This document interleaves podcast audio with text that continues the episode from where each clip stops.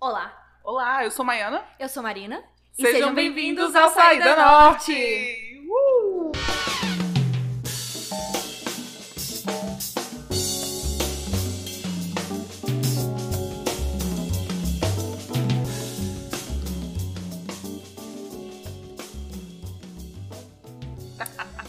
Uh, uh, Opa, tudo bom? Hoje a gente tá aqui com uma, puta convidada. hein? Uma convidada, a galera já viu o nome do episódio, né? Mas sim, suspense. Ana Flávia Garcia! Oi! Eba! Seja muito bem-vinda ao Saída Norte. Estamos muito Oi! felizes com você aqui. Muito obrigada pelo convite. Que prazer estar aqui no Saída Norte com essas maravilhosas. Ana Flávia, assim, é... Quem é do Distrito Federal, quem gosta de teatro, sabe quem é Ana Flávia Garcia. Fala pra gente, quem é Ana Flávia Garcia? Pois, olha. Ana Flávia Garcia é mais conhecida pela, pela, pela fama do que pelo que as pessoas realmente já viram de eu fazendo. Porque Brasília tem isso, né? O pessoal é Sim. teu fã, nunca nem viu teu teatro, mas é teu fã, né? Rola quando acontece essas coisas. É, acho que por tempo de serviço também, né? Esse ano eu faço 30 anos, né, de, de operariado na arte. E eu sou uma, uma mulher que está chegando aos 50, entrando na menopausa. Sou filha da Elisa, sou neta da Orestina, da Regina. Sou mãe da Ana Terra, sou mãe do Tobias, meus filhos meus filho bicho, Tobias e Bela. É, e sou uma jogadora das artes cênicas, jogo em várias posições. É, tenho aspira- aspirações escribas. Escrevo, tenho uma persona performativa na escrita que se manifestou nas redes há mais de 10 anos, Ana Tirana. É, com ela eu produzo croniquetas de lascar praticamente diariamente. É, e, e nas redes, né? No Facebook, inicialmente. Hoje o Facebook só tem as bolas de feno passando, né? O silêncio e as bolas de feno, pá. Mas isso me deu um- uma dinâmica na minha escrita também, de coisas rápidas, sintéticas. Isso reflete também na minha dramaturgia. Eu penso dramaturgia de síntese, eu sou palhaça. Isso é a estrutura, isso é a base para mim de tudo. Tudo deriva disso, é, dessa, dessa maneira de honrar o erro e o, e o deboche. isso é a base de tudo, da crítica, da criação e de tudo. É, é essa aí. Uau. Ela é essa. Uau. Maravilhosa. Nossa, uma vez eu tava vendo uma entrevista sua, eu vi, eu li uma entrevista sua que você se definia como parmegiana. Caralho, incrível! Poxa, esse, esse release aí foi um release que foi engraçado. Esse foi um primeiro release que eu escrevi quando eu me toquei que eu não tinha que mais escrever meu, meus currículos ou as minhas coisas citando as pessoas que eu aprendi, que eu já podia falar de mim de maneira autônoma. Foi o primeiro release que eu escrevi. Eu sou Ana Flávia Garcia, eu faço isso e aquilo, em vez de dizer eu sou e estudei com, e fui dirigida por, e fiz. E aí comecei a poder dizer eu sou essa pessoa e, e honrando todo mundo que me ensinou, mas é, eu preciso também fazer com que pessoas possam honrar o que eu tenho para oferecer. Então eu preciso falar de mim em algum momento. Me tornei autorreferente, arrogante para algumas pessoas, para mim sou autorreferente mesmo Sim. E produzo pensamento sobre, sobre arte, sobre teatro. Me sinto uma, uma pessoa que produz pensamento já, então me cito eu mesma.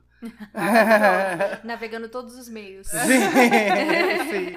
Sempre que tiver boia. perfeito, perfeito.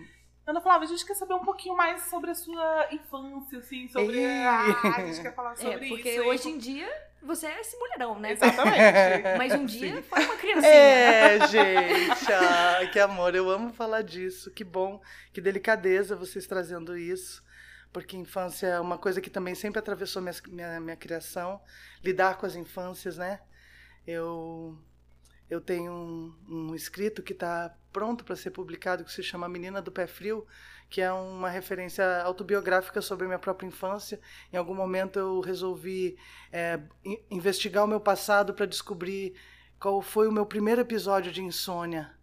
E aí eu fui escavando e fui chegando lá na menininha, na minha primeira noite. que eu vi o dia clarear, né? Que eu não dormi. O primeiro episódio que eu identificava a ansiedade lá na infância, né? Então, essa criança aí tem histórias divertidas sobre essa infância, né?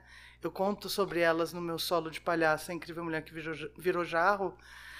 Eu conto um pouco sobre a infância que eu acho que é um momento muito, muito rico, né? Meu pai contava uma história, meu pai já, já partiu. É, ele contava uma história boa que eu vivia de fraldinha ainda ameaçando que eu ia embora. fazendo uma espécie de chantagem, dizia que eu ia embora. Eu falava. E aí disse que ele um dia respondeu para mim: Ah, tu vai embora? Então pode ir. Então vai embora.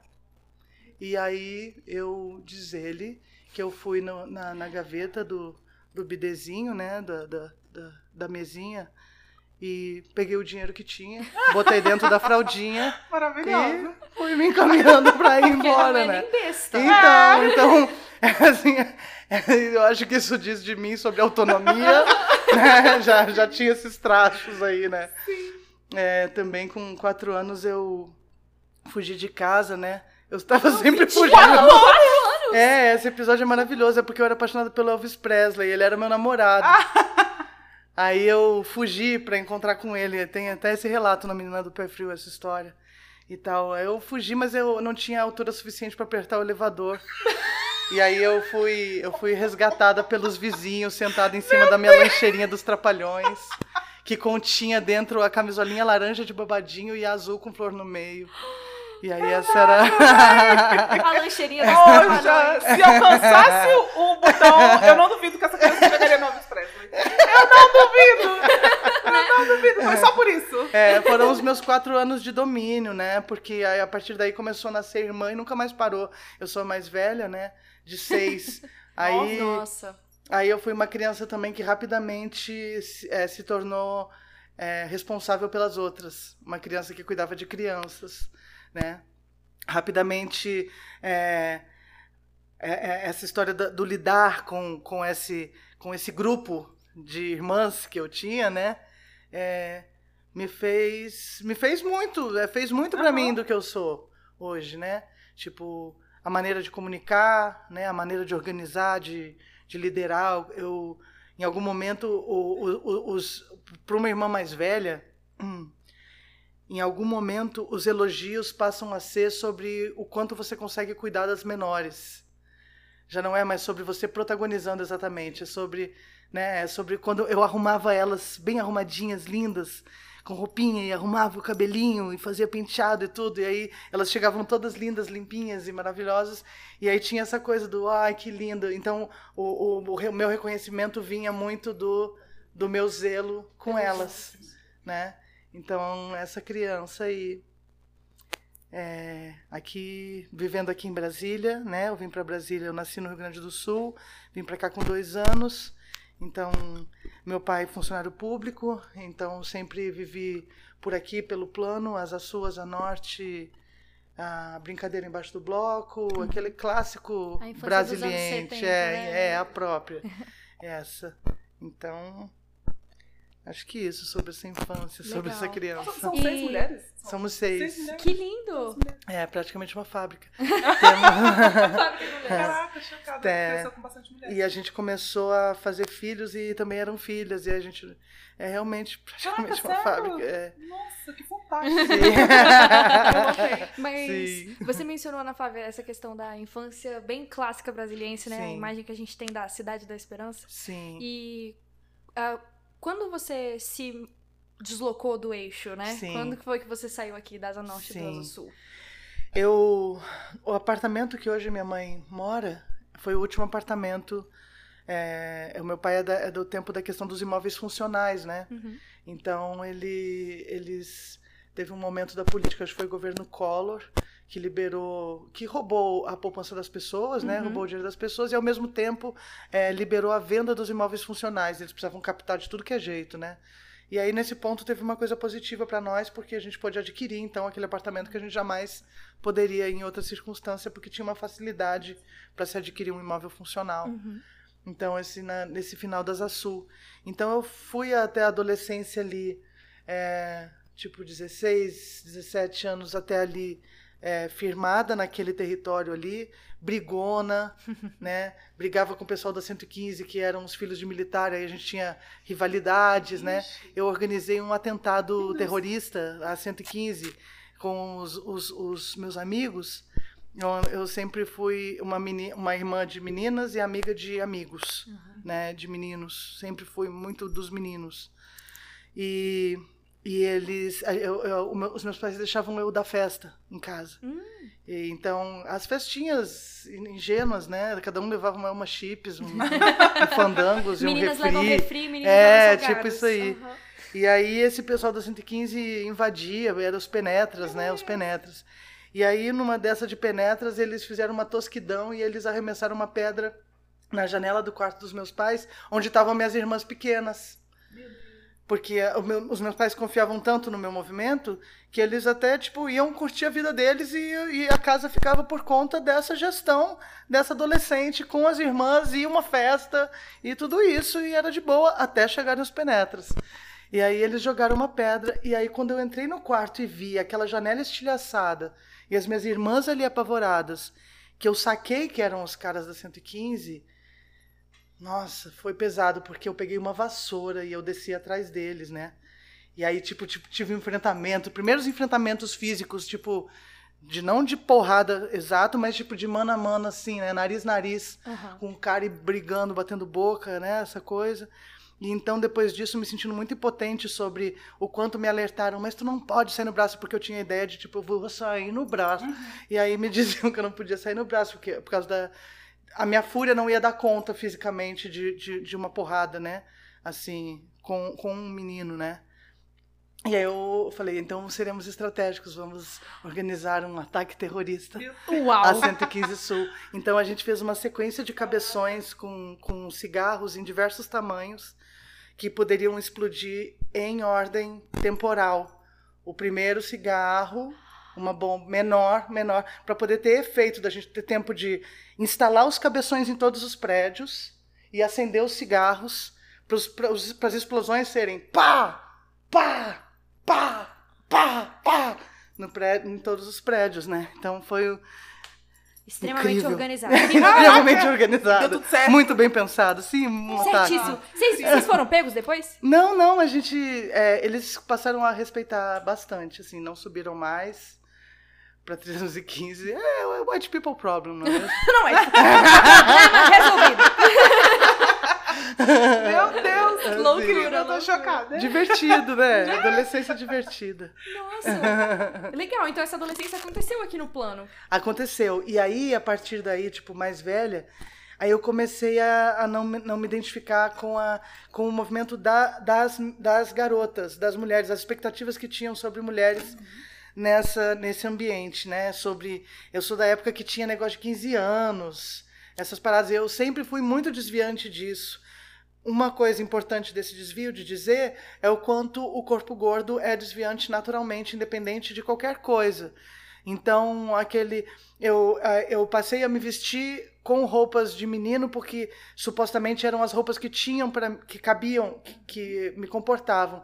Então eu assumi rapidamente um estilo muito muito rua, muito masculino, é, no, no, sentido mais careta e cafona sobre ser masculino ou feminino e tudo isso, né?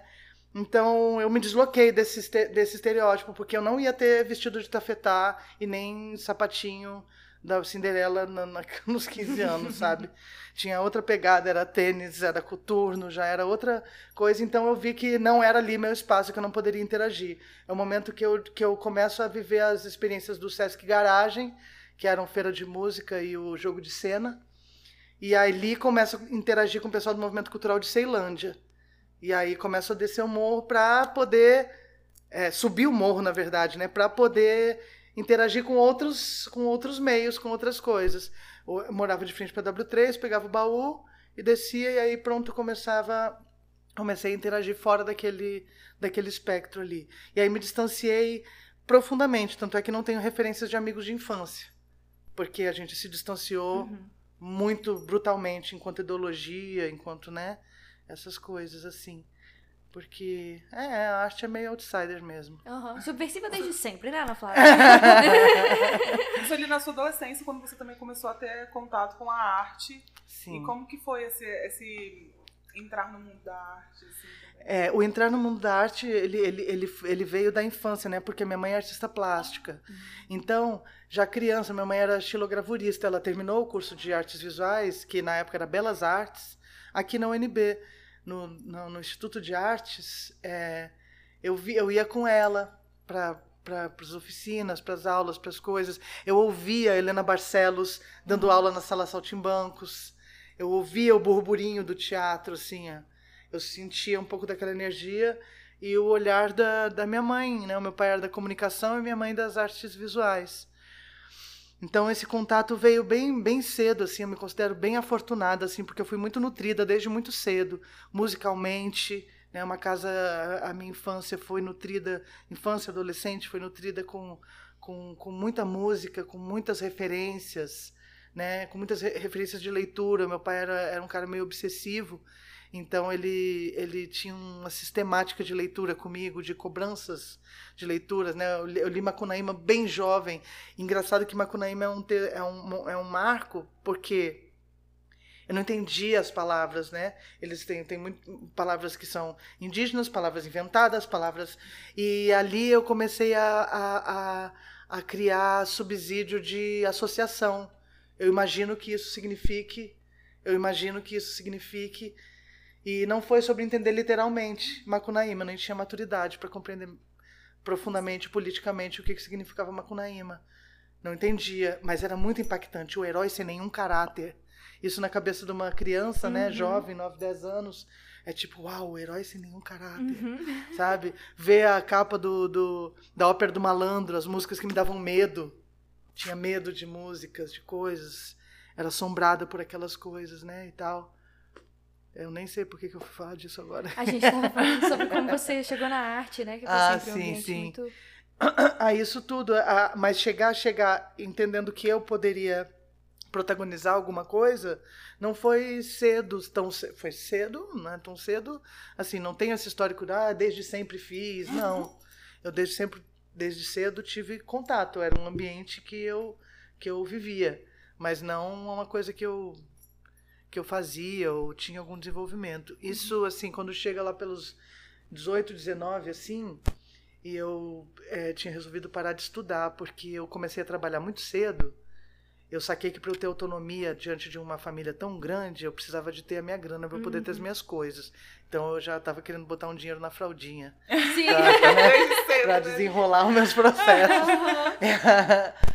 e aí eu eu é, pô, perdi o flow. Que Era o quê? Sobre protagonizar nesse ah, sim. processo. Aí eu tava nessa, né? Eu, aí, aí, eu vivi muito com muita autonomia. Então, era 16 anos, eu já tinha, eu trabalhava no Banco do Brasil. É, e, eu, e, e o banco pagava muito bem. Eu era office girl do Banco do Brasil. E aí é, eu, eu, eu, tipo, deslizava sobre a minha galera, porque eu tinha talão de cheque e muito dinheiro.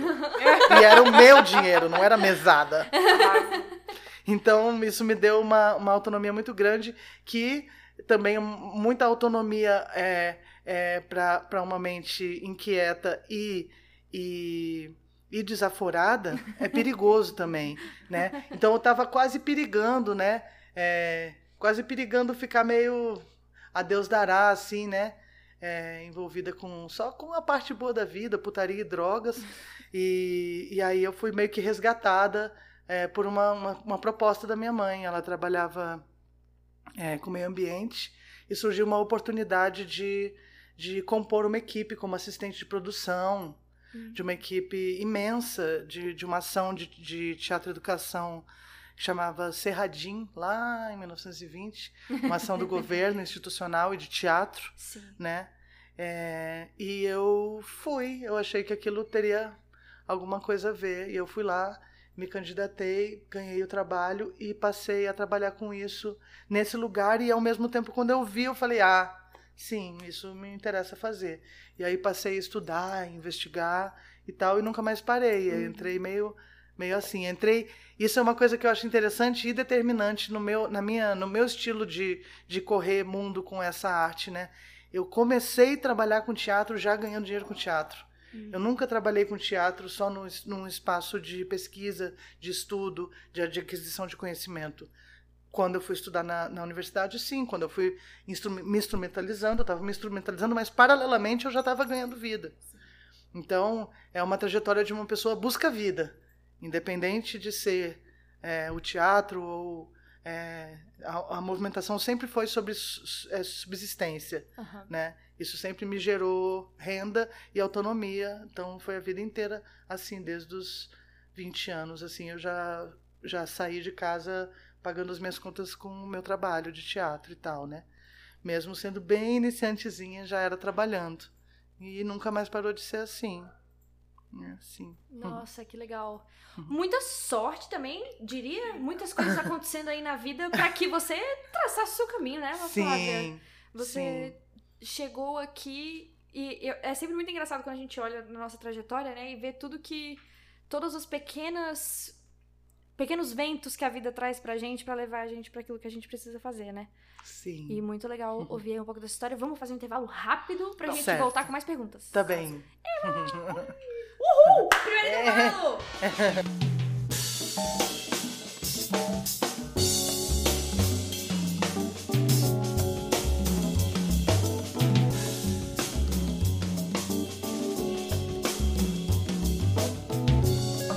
Ah!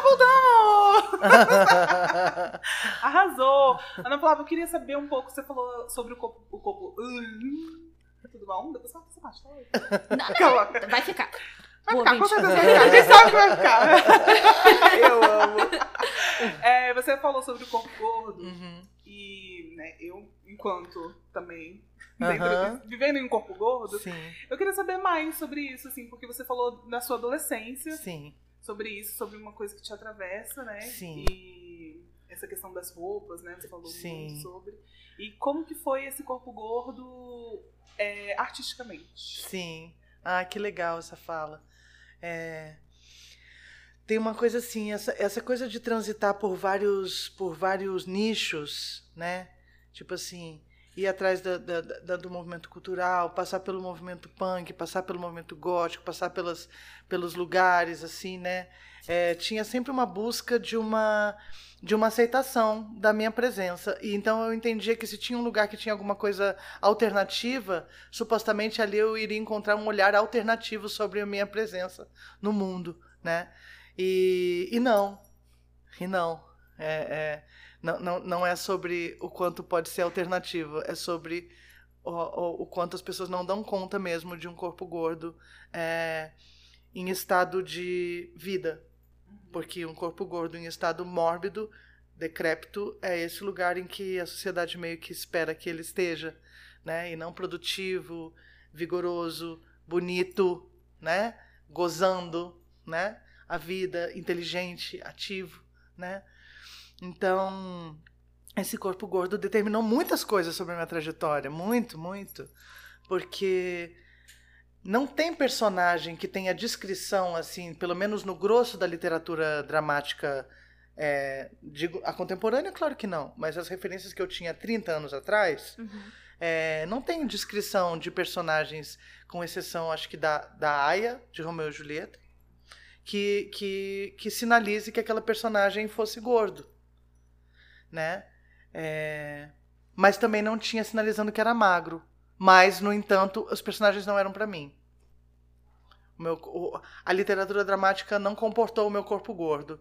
Então, a palhaçaria foi um, um espaço de, de estar em um lugar em que eu poderia ter potência com a, o- a criatura que eu, que eu era, que eu sou, né? Porque era sobre o erro. E supostamente o corpo gordo seria um erro, né? Um erro de percurso, né? Então, é, eu entendi que esse corpo gordo, esse corpo gordo, esse corpo grande me ensinou muito, muito sobre a artista que eu sou e as, as potências que eu tenho. O corpo gordo me ensinou sobre o gesto pequeno. O corpo gordo me ensinou sobre a preciosidade do, do mínimo, do, do olho, do microgesto, do menos esforço, do menos fazer para. Isso me deu muita percepção de qualidade de presença. Então é um. A minúcia da minha palhaçaria, ela tem a ver com o meu corpo gordo. É, a, a, a, o detalhe da lida com o objeto. A, a, a minha comicidade física tem a ver com a, com a oposição, justamente, é, desse tamanho que se espera de um corpo gordo sendo estabanado, sendo, né? Então, é, o corpo que quebra, né? O corpo rinoceronte, o corpo mamute, né? O corpo que impacta, que derruba, que senta e quebra as coisas, que que o, um corpo em que o mundo não foi não, não, não foi legal, né? Não, não, não pensou sobre esse corpo sendo um, um corpo que pudesse transitar. E aí isso foi muito legal também porque me deu muita percepção, sabe? É, de que uma coisa eu não poderia mudar e eu fiz disso, eu fiz desse limão um mousse de limão espetacular, que foi que é sobre o olhar das pessoas com relação ao meu corpo, porque eu passei a, a, a operar no modo desacato. Tanto mais eu sentia o incômodo das pessoas, tanto mais desacateira eu era. Tanto mais o olhar repre me repreendia, tanto mais exuberante eu ficava. Tanto maior eu ficava, tanto mais colorida eu ficava, tanto mais presente no mundo, grande, colorida, chamando atenção eu ficava. Porque isso era o único lugar que eu podia atuar.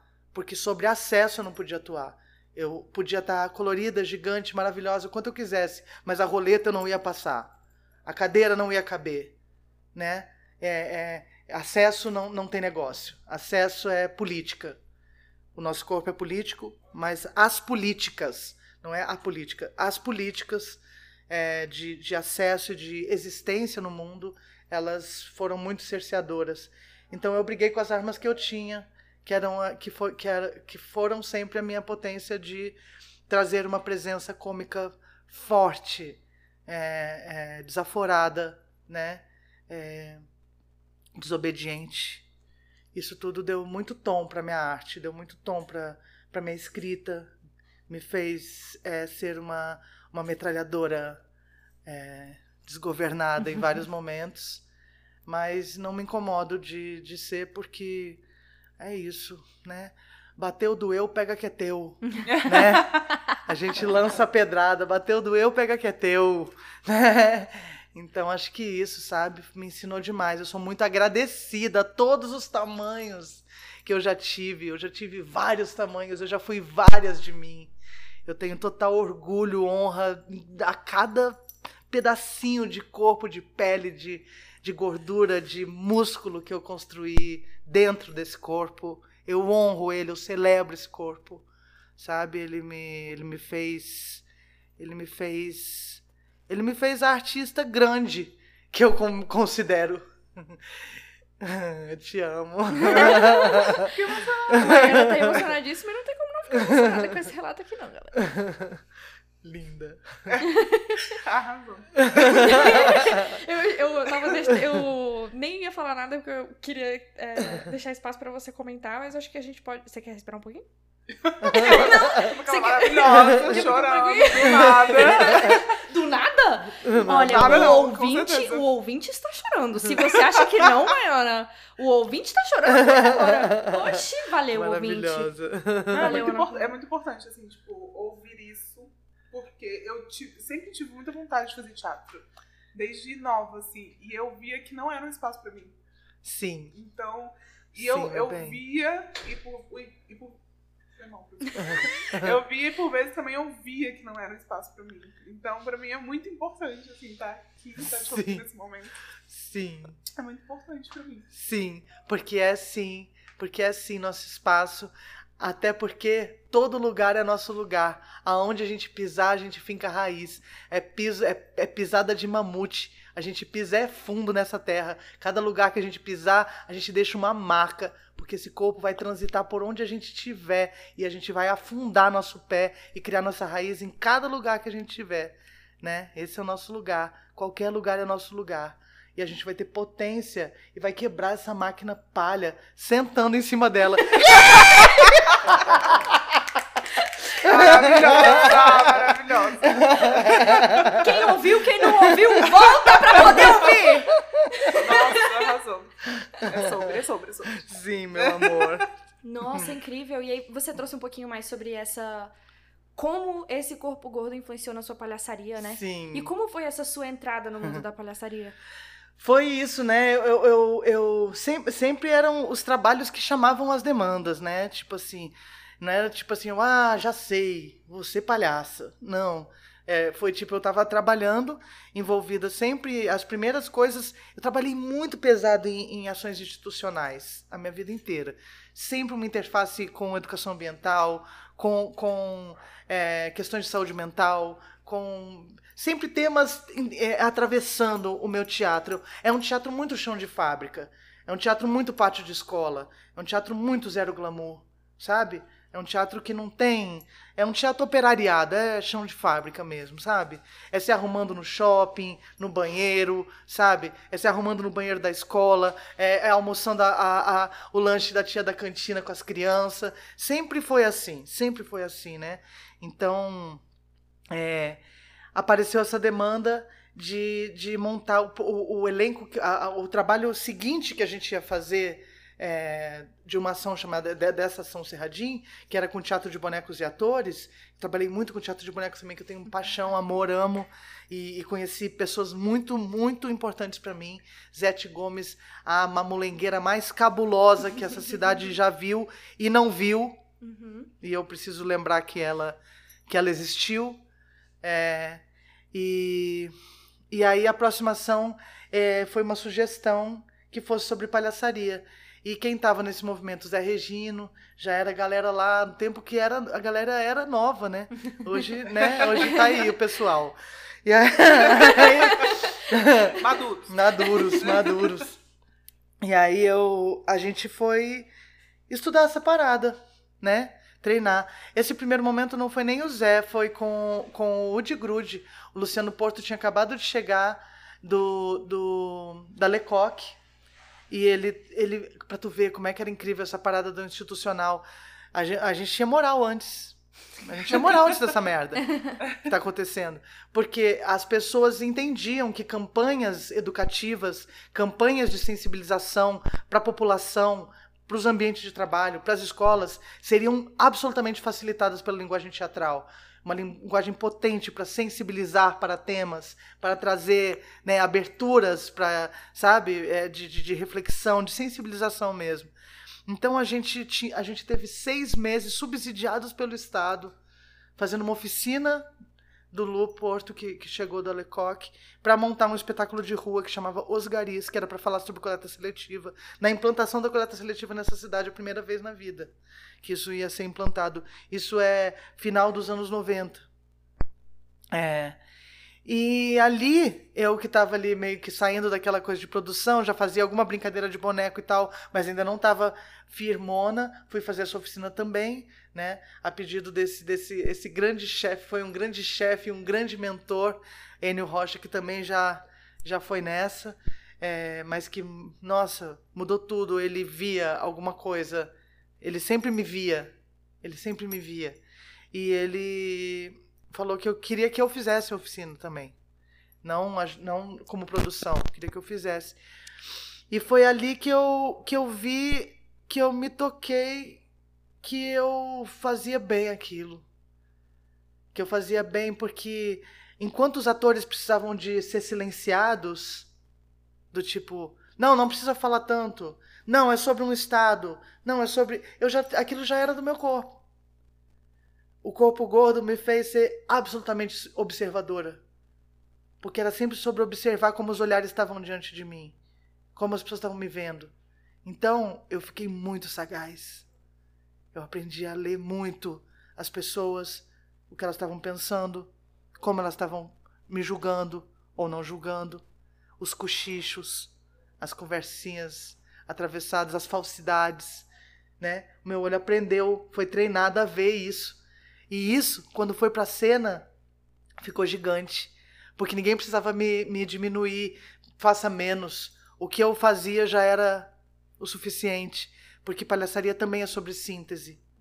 É sobre síntese, é sobre uma presença de muita qualidade e síntese, diferente do que do que a estética Ronald McDonald, né? Patati patatá, essas paradas, essa galera que faz um negócio, parece que palhaço, ah, é, é tudo grande, é um gestão e tal. Isso é uma, é, é uma falcatrua sobre essa imagem, né?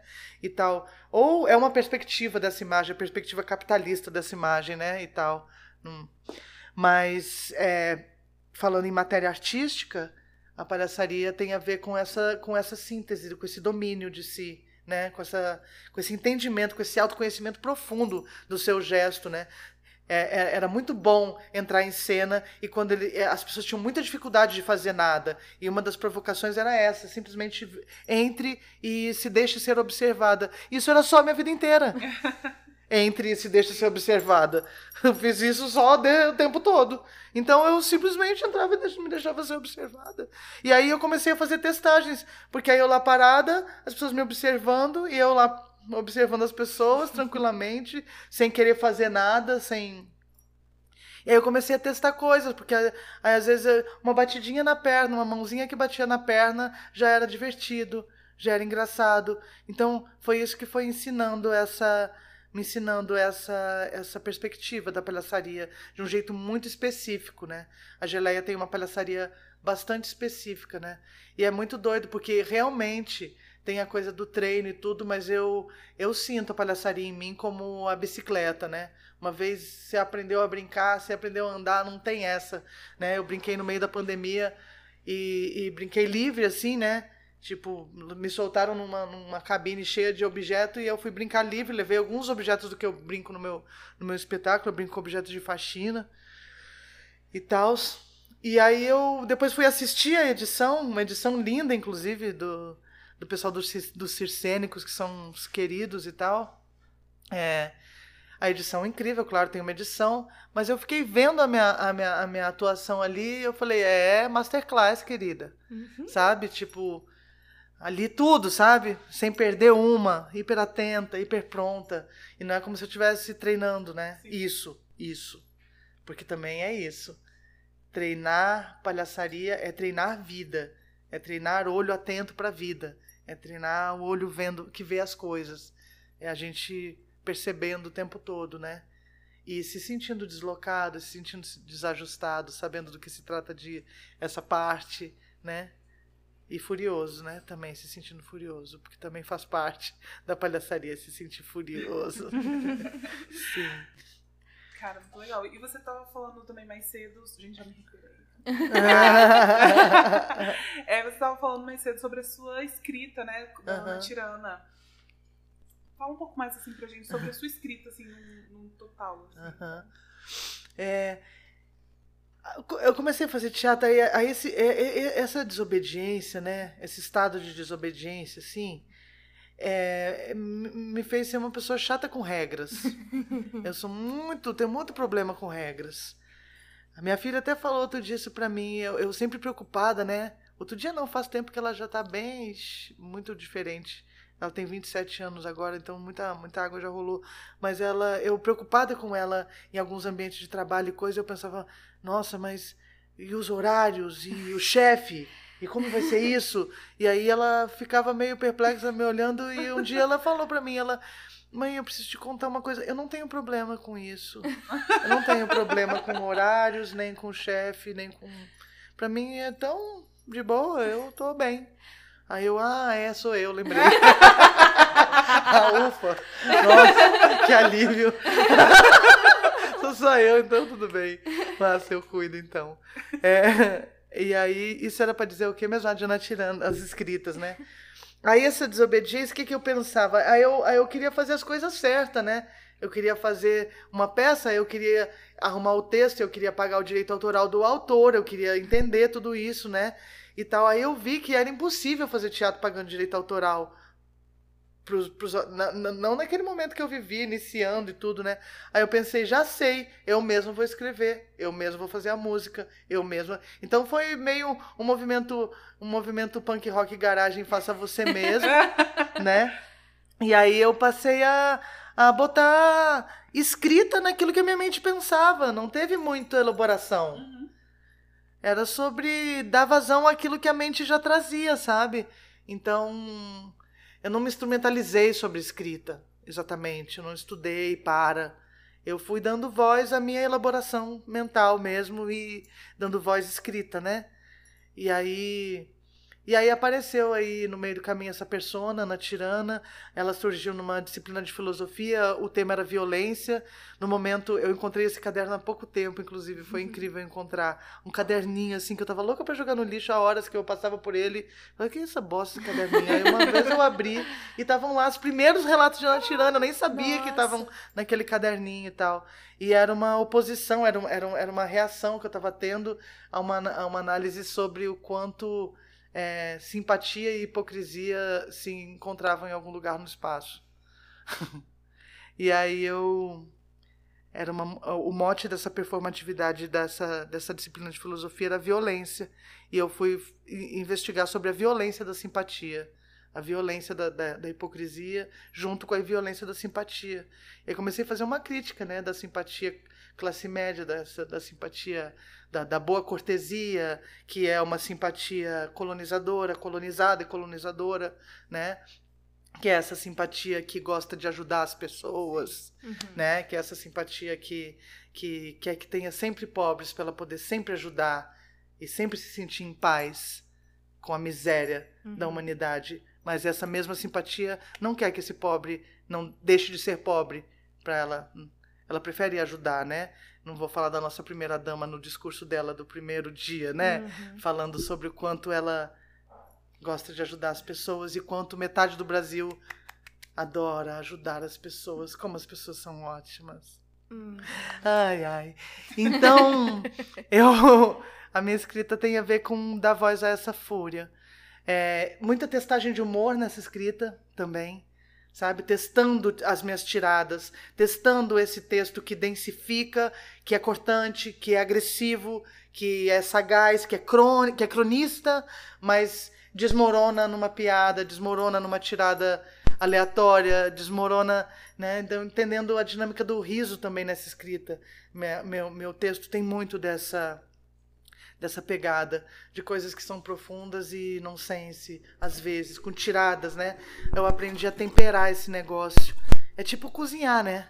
Vai aprendendo a dar o tempero, vai aprendendo a botar uhum. as coisas, vai aprendendo a. O que, que tem sua cara, é, né? O que, que isso. Os efeitos, né? Pensar efeito. Uhum. O que, que eu quero. Pro... Então, teve, teve momentos de estudo mesmo de Ana Tirana no Facebook. Tipo, eu, eu testava escritos cômicos. E pela quantidade de carinhas, kkkkkkk, eu, ah, tiro, maravilhoso. Tal, ia fazendo essas testagens. A escrita vem muito dessa, desse exercício de, de ser no mundo mesmo. Sempre a prova. A prova da leitura das pessoas, né? A prova. É, tanto é que eu nunca publiquei. Eu nunca consegui entender, eu, eu nesse veículo, agora que eu tô pleiteando pela primeira vez, né? Publicar Ana Tirana, Croniquetas de Lascar e 30 anos de teatro sem glamour.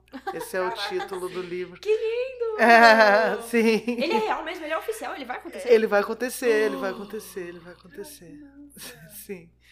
Sim, estamos já na né, curadoria, já tem esboço de capa, já uhum. várias coisinhas.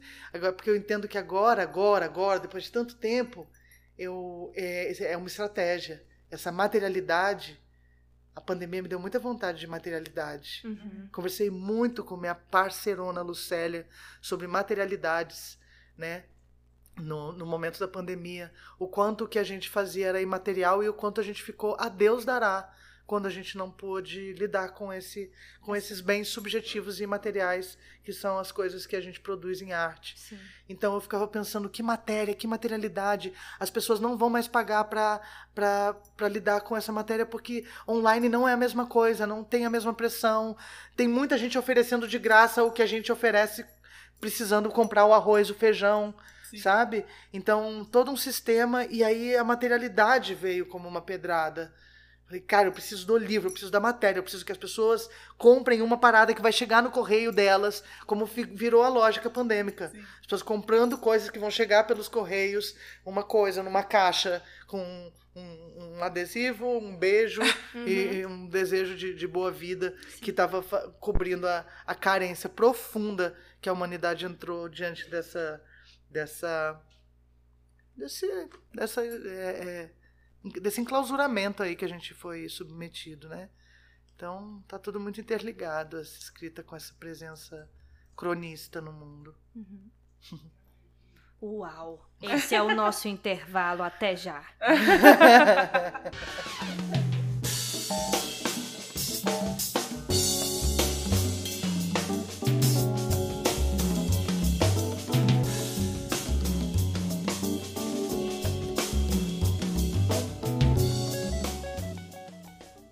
Voltamos!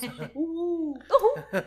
Nossa, gente, tá muito gostoso. Tô amando. Já chorei, já ri, já gargalhei, já tudo. Coisa bem boa. Sentimos sim. muita fúria. Sim. Sentimos raiva, sentimos alegria. e agora, Ana Flávia, a gente quer falar sobre fortuna. Ah, legal demais. É, é legal esse negócio, né? Eu, eu acho que a, a, a mente caótica é ela, ela em algum lugar ela ela ela espera é, setorizações assim. Eu sinto que é uma maneira de eu domar o, o, o caos se é que caos tem doma. Mas eu eu fui desenvolvendo personas para as demandas, né? Aí tem a geleia, aí tem a, ti, a tireia, que já é uma bufonaria em cima da minha palhaçaria, uhum. né? E aí tem a Ana Tirana, e aí tem a Fortuna. É como se eu estivesse organizando as minhas gavetas, de alguma maneira. Sim. E colocando as coisas que são todas uma mesma coisa. Mas, assim, pelo menos organizando o, o, a, a qualidade dos materiais, né? Se é, se é água, se é fogo, se é terra, se é, se é chão, se é espaço, se é planeta, se é que, né? E aí, Fortuna é. Fortuna 174, primeiro é legal dizer, né? 174 foi o meu maior peso, né? Esse número é, é simbólico, porque quando eu, quando eu, eu, eu, eu me considero uma, uma ciborgue, né? Porque eu tenho 300 e caralhada grampos né, no, meu, no meu estômago e eu acho muito incrível essa perspectiva ciborgue. Eu, eu admiro muito o encontro arte-ciência. Isso está presente nas minhas dramaturgias, no meu olhar sobre a arte. É, eu sou uma apaixonada da ciência, eu estou sempre interagindo com essa. pirateando, né? Estou sempre pirateando conceitos da ciência para dar conta das coisas, porque eu não acho que a subjetividade dá conta de tudo né? Então, Fortuna 174 é, é essa é o nascimento desse corpo ciborgue, né? Que, que fez uma, uma, uma cirurgia bariátrica é, em Y de Hu, se uhum. chama. Uhum. E, e foi uma e foi uma, uma parceria incrível é, com um médico que simplesmente comprou a minha onda. Eu, eu eu falei uma vez uma coisa para Ana Terra é, sobre. Eu estava conversando com ela sobre arte contemporânea. Ela é da letras e ela é da literatura e eu conversando, a gente juntas assim, conversando sobre ela conversando sobre literatura e eu perguntando se ela não tinha uma disciplina de literatura contemporânea na, na universidade, né? E ela disse que não, que não tinha. E eu falei, nossa, que duro, né? Porque arte contemporânea é, nas, na, nas, nas artes, quando eu fui estudar, né, artes cênicas, eu estudei na Universidade de Brasília, sou muito agradecida por esse momento. É, me abriu muito, me abriu muito, muitas perspectivas. Foi ali que eu encontrei pela primeira vez a, a demanda da, da, da, body art, da arte carnal, da, da arte em que o suporte né? Tem algum momento que, em que o, o, a tela não, tem, não, não suporta mais, a arte não tem mais suporte. Né? Picasso está lá no cubismo, já partiu a pessoa, todo mundo tá só os cacos na, na, na, representação dele tudo, então a, a, o corpo passa a ser o suporte. Então, a todas aquelas coisas estranhas que envolviam isso, esse corpo performativo, esse corpo suporte, né?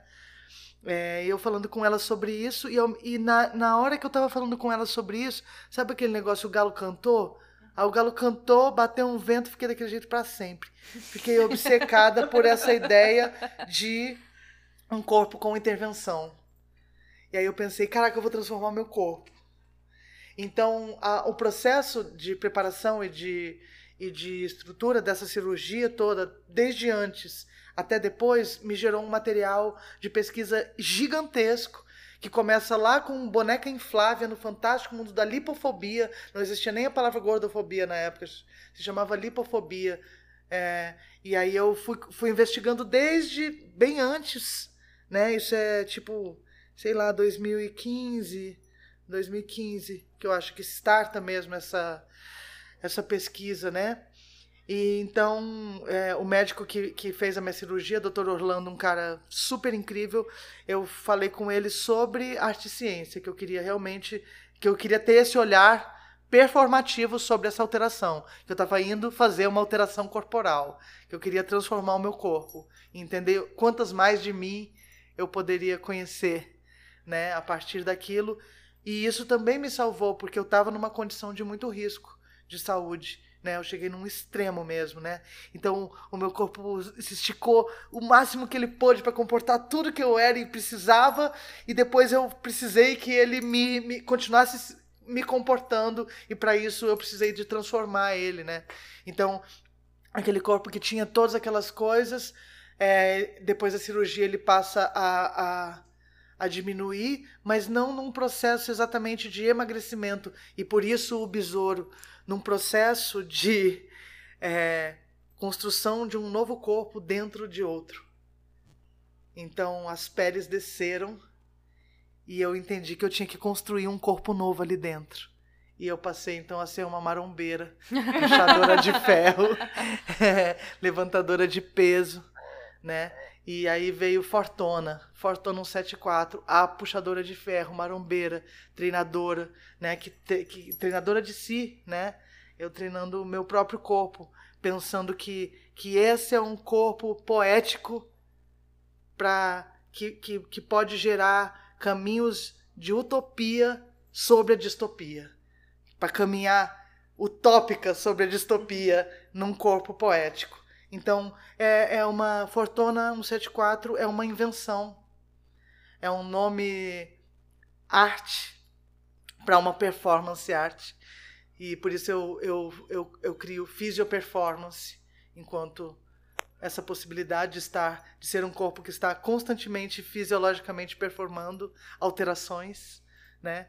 E, e, e, e, isso dá uma perspectiva tão expandida sobre o que é alteração corporal né? Hipertrofia é alteração corporal, né?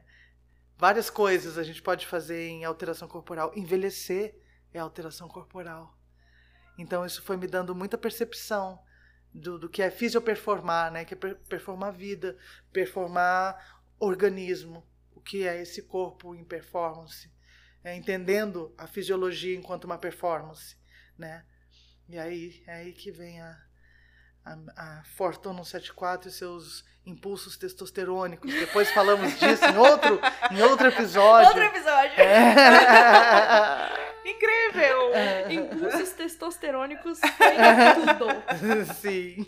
Mas legal, né, Flávia, que você mencionou essa questão é, do corpo performático, né? Sim. Já, já Sim. Numa perspectiva biológica, eu diria, Sim. né? Científica isso, mesmo. Isso, isso. E aí eu queria perguntar para você, assim, é... Porque me, me parece que você não só respira, mas como também você enxerga o seu corpo enquanto arte. Sim. Então, o que, que é arte para você? Nossa.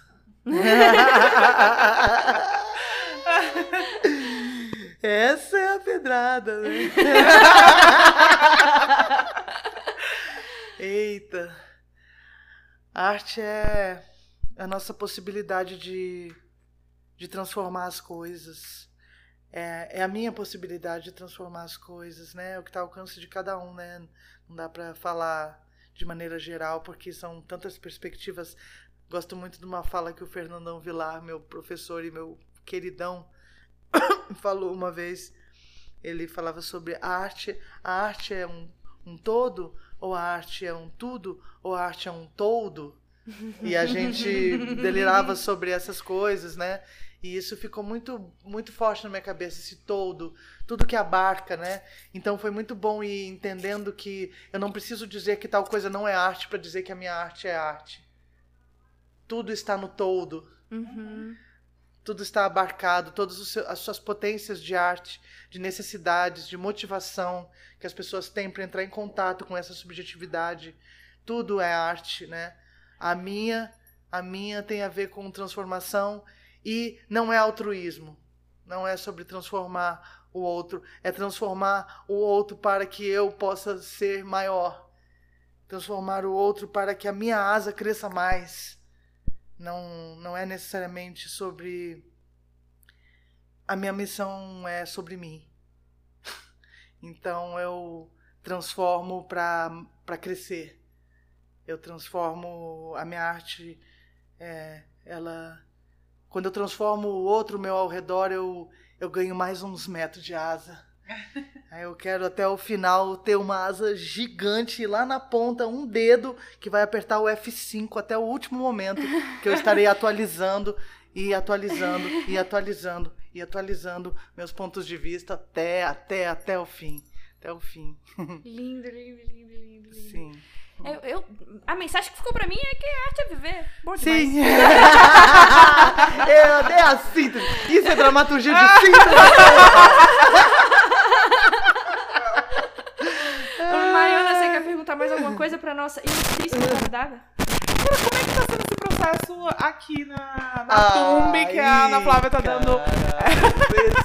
tá dirigindo aí a turma de montagem da a Tumbi, escola de teatro. Como que está sendo para você? Então, olha só, isso é uma coisa muito louca, né? Porque por conta da, da questão da sobrevivência, eu não tive grandes oportunidades de fazer teatro com, com muitas pessoas. Sobreviver de teatro para mim sempre foi sobre pequenos nichos, porque isso é sobre viabilidade. Ou eu trabalho com um pouco, quanto, quanto mais pessoas eu trabalho num grupo de teatro, mais eu tenho que dividir o dinheiro que já é pouco. Então você passa a tentar fazer o máximo que você pode com o menos possível de material humano. Essa é a realidade do teatro em um país terceiro mundista e eu falo essa palavra hoje sem nenhum medo. Em algum momento a gente parou de falar terceiro mundo, só que agora a gente realmente voltou a falar terceiro mundo, né? Então, é, esse é o contexto. Fazer teatro é, é importante pensar arte e teatro dentro do contexto que a gente vive, né? porque não é a mesma arte que é produzida, né? É, nosso contexto dita tudo, dita tudo. Por que, que você faz, como você faz. Então, tá com essa turma é pensar. Eu me sinto fazendo teatro como, como em algum momento da minha vida tinha um sonho de um grande grupo de teatro, com muitas pessoas, fazendo uma peça. É um, é um lugar romântico, que está sendo atendido e preenchido. É quase. É, é, tipo um prêmio de 30 anos de carreira poder fazer teatro com muita gente, né? Uau. Poder fazer teatro com muita gente. Caraca! É um grupo de teatro grandão. Caraca, que maneiro! Nossa, sim, que interessante isso. É assim que eu saio das aulas, né? Eu saio muito movimentada. Eu tenho observado, assim, que. Eu tenho me sentido mais feliz é, fazendo a minha arte com pessoas não artistas necessariamente.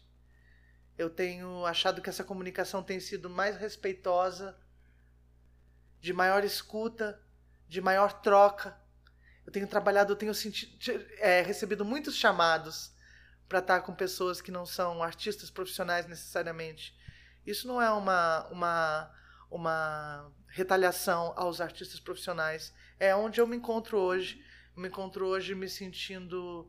É, eu venho encontrar os, as minhas pessoas da aula, da turma, da Tumbi e outros grupos, outros pequenos núcleos de pessoas não artistas que começaram a bater na minha porta é, e eu dizendo sim para elas, como eu sempre disse. É, e eu não tenho eu não tenho crise de pânico vindo dar essa aula. Eu não tenho, sabe? Eu me sinto potente nesse lugar. Tem algum mistério ainda que eu não sei dizer. E aí até é doido, porque o próprio espetáculo se chama Objetos, né? É o, é o, como é que é? Fala o nome da peça que eu já nem sei Objetos mais. pertencentes a Isso. Fernando B. Isso, misteriosamente misteriosamente desaparecido. Misteriosamente, né? Então, até a escolha desse, desse texto, né? Até a escolha dessa, desse texto foi uma escolha de, nossa, ir para um lugar de muito desejo, que é um- uma coisa que tivesse suspense, que tivesse absurdo, que tivesse essas possibilidades. Eu sonho com uma coisa assim há um tempo, né? E aí tá sendo muito bom. A experiência me deixa viva, me faz feliz. Eu saio da aula feliz, fissurada, animada, sabe? E a gente vai apresentar esse resultado, vai ser muito incrível, assim, tem uma turma muito maneira. E é isso. Eu adoro, eu adoro dar aula também. Eu adoro trabalhar assim. É uma possibilidade de trabalhar assim, coletivamente. Tô feliz com isso. Ai, que legal. Que. A gente também tá feliz. A gente também Ah. cena. A gente tá em cena aí. Você, Então, a você que tá muito escuta. Saída Norte, não nos conhece. Você que escuta Saída Norte, não sabia que ia rolar o espetáculo dia 10 de Sim. julho, dirigido por Ana Flávia Garcia, Eba! No festival no festival de teatro amador da... O- da... da Tumbi. Tumbi. Mas é porque eu tentei falar o nome do espetáculo, do, do festival. Otito, Otito. Otito. Otito. Sim. 19 Festival de Teatro Amador da Tumbi. Vem assistir a gente. Sim, Vamos. venham, venham, venham. E futuros projetos, Ana Flávia? Você tem alguma coisa aí pra, pra, pros Então, nossos ouvintes ficarem ansiosos? Além do livro que eu já tô Além do É. Sim, eu, eu, eu tô sempre orbitando com, com vários projetos, né? Mas eu, eu tenho um grande projeto que, que segue nessa linha desse, desse trabalho com a Tumbi. É, próximo semestre eu sigo com uma turma de montagem também. E também uma turma de direção, que também é super provocador para mim esse território. E poder partilhar esse, essa, essas ideias, essa maneira de pensar, né? É, eu tenho a Tria de Brinquedo, que é meu coletivo, com Gabriel Guirai com Elisa Carneiro, dois queridos monstros do meu coração. Temos nossas ações na escola, temos Expedição Brinquedo de Ler, com o nosso espetáculo vai entrar na, numa, num projeto super tentacular, agora é, patrocinado pelo Fundo de Apoio à Cultura, segundo semestre. É um projeto que passa por, por oficinas e treinamento de estudantes em, em- em artes cênicas, é, para cooptar monitoras é, para acompanharem a gente nessas escolas, nas escolas levando o espetáculo Brasília Brinquedo de Ler e provocações dentro do ambiente da escola, no Guará, no Guará em Taguatinga, é, provocações corpo-cidade, provocações em. A gente vai construir mapas afetivos da escola, fazer uma expedição com os estudantes sobre a escola e reinventar o ambiente da escola e conhecer cada pessoa da escola e ouvir a história de cada pessoa da escola, da professora, da biblioteca, saber a, a história dela, sentar e ouvir a tia da cantina conversar e falar e falar sobre a casa dela e o espaço dela e o corpo cidade dela e a gente vai investigar o ambiente espacial da escola para construir uns mapas gráficos de como seria reinventada a escola se fosse pela ótica dos estudantes. Que tamanho as coisas teriam? Será que o pátio seria maior? Será que a biblioteca seria de que jeito? A gente vem reinventando a cidade há um tempo. A, a tria de brinquedo, né? Reinventando poeticamente a cidade. Esse é um projeto também do meu coração que vai startar agora aí no, no segundo semestre.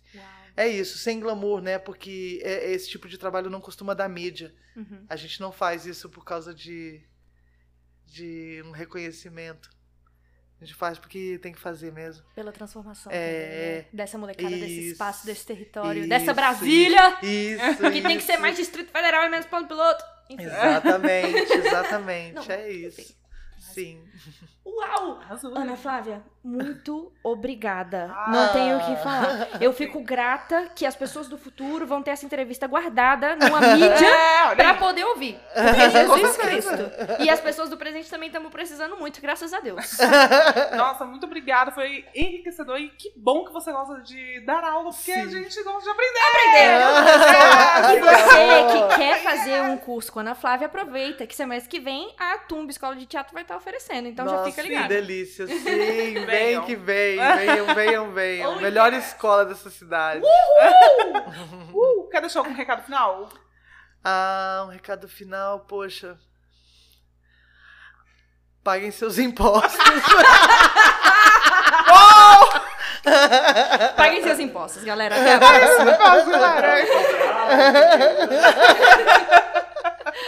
um beijo e até beijo, mais.